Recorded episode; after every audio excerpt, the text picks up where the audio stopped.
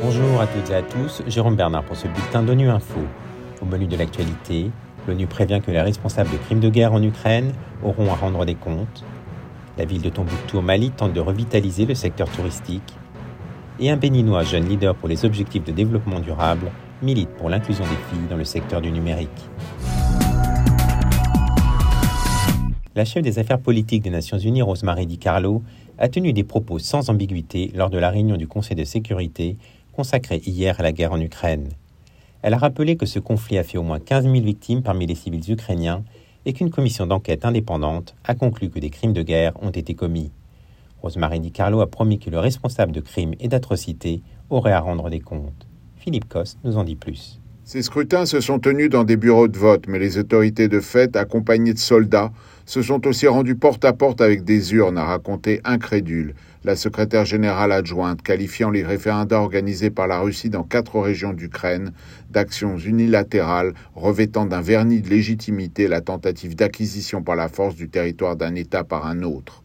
Rosemary Di Carlo a aussi jugé inadmissible l'alarmante rhétorique sur l'usage d'armes nucléaires, en contradiction avec les engagements prononcés en janvier dernier par les cinq puissances atomiques, dont la Fédération de Russie mais elle a aussi fait part de sa profonde préoccupation devant les allégations de violations commises par les forces russes, alors que 400 corps viennent d'être exhumés des tombes improvisées à Izium, alors aussi que diverses enquêtes de l'ONU dénoncent la multiplication des disparitions forcées, des détentions arbitraires et des cas de torture de civils dans les zones occupées. Rarement, voire jamais, la communauté internationale n'a recueilli autant de preuves de violation des droits de l'homme, de crimes de guerre et autres atrocités pendant qu'elles se déroulaient, a-t-elle déclaré, ajoutant qu'il serait honteux qu'on ne puisse pas rendre justice aux victimes et à leurs proches. Rosemary Di Carlo a fait cette promesse. Où qu'ils siègent, les responsables de ces actes auront à rendre des comptes. Le tourisme dans le monde continue de se redresser depuis la pandémie de Covid-19, mais plusieurs défis demeurent, de la géopolitique à l'économie. Pour Tombouctou, au Mali, l'industrie du tourisme était un secteur florissant et constituait un maillon important de l'économie. Malgré la crise sécuritaire qu'il traverse, le Mali essaie de revitaliser ce secteur en développant le tourisme local.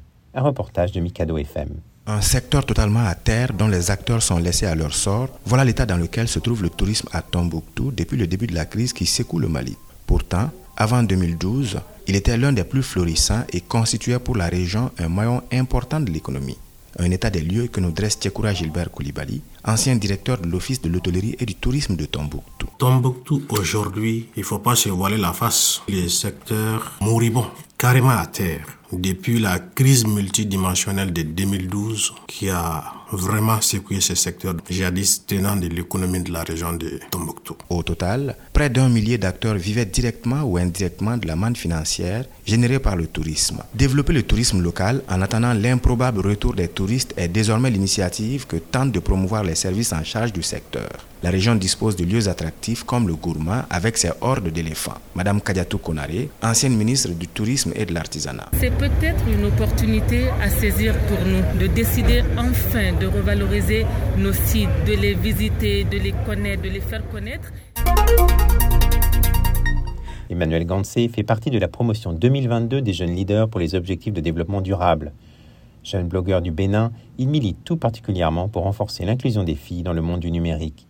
Il a choisi ce combat quand il a vu comment les femmes subissent plus de cyberharcèlement que les hommes et sont sous-représentées dans le secteur du numérique. La mission qu'on s'est donnée, c'est d'aller dans les écoles pour parler des opportunités du numérique aux filles. C'est leur parler, par exemple, des métiers du web, leur parler des écoles ou sites de formation en ligne sur lesquels elles peuvent se faire former sur les métiers d'avenir. C'est également leur parler de sécurité en ligne et leur parler des codes numériques dont elles peuvent se servir pour pouvoir dénoncer les abus. Et l'autre chose qui détermine surtout nos actions dans les écoles en faveur des filles, c'est pouvoir leur permettre de se servir des réseaux sociaux comme outil pour amplifier leur voix. Voilà, fin de ce bulletin d'ONU Info. Vous pouvez nous retrouver sur Internet et sur nos comptes médias sociaux, Twitter et Facebook. Merci de votre fidélité. À demain, même heure, même fréquence.